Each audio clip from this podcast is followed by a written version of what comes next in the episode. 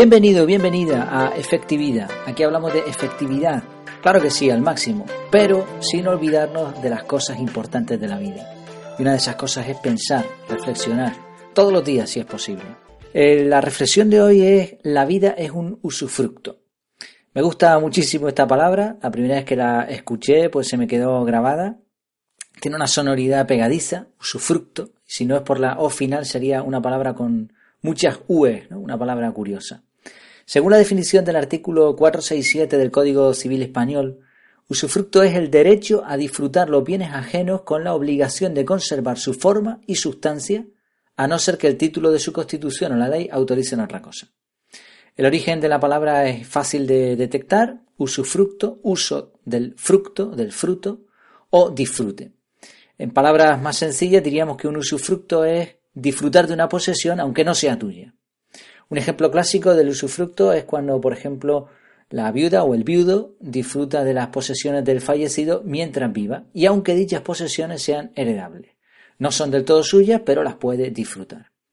Claro, la ley, como leíamos antes, deja claro que el disfrute, el uso y el disfrute también trae consigo responsabilidades y limitaciones.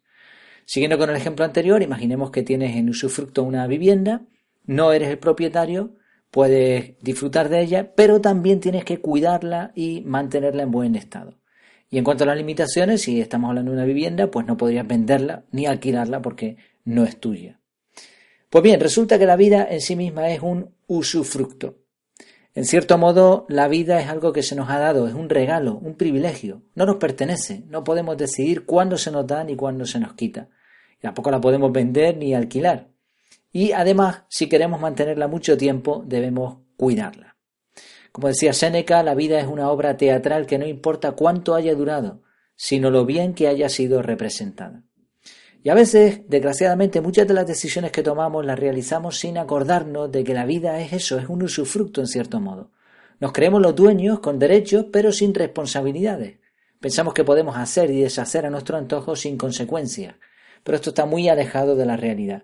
Si fumas, vas a morir antes. Si no cuidas tu alimentación o te sientas en un sillón seis horas al día, se te va a cancelar el usufructo antes de tiempo. No, no puedes hacer lo que quieras con tu cuerpo, con tu vida sin resultado.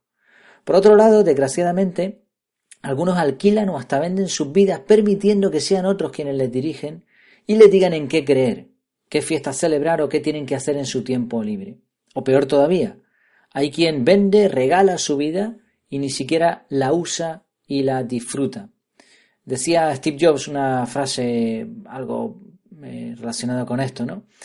Eh, si tú no vives tu vida, va a venir siempre alguien a, a, vivirla por ti. Te va a decir lo que tienes que hacer y lo que no.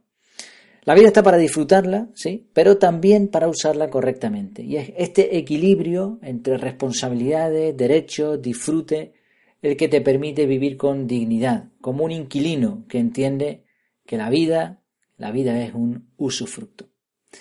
Antes de terminar, una última cosa, por favor ayuda a efectividad mediante compartir este contenido si te ha parecido útil, si estás pensando ahora mismo en alguien a quien le podría venir bien. El objetivo es que más personas puedan llegar a ser efectivas, ¿no? puedan aprovechar efectividad. Me despido hasta que nos veamos de nuevo, virtualmente claro está, que lo pases muy bien.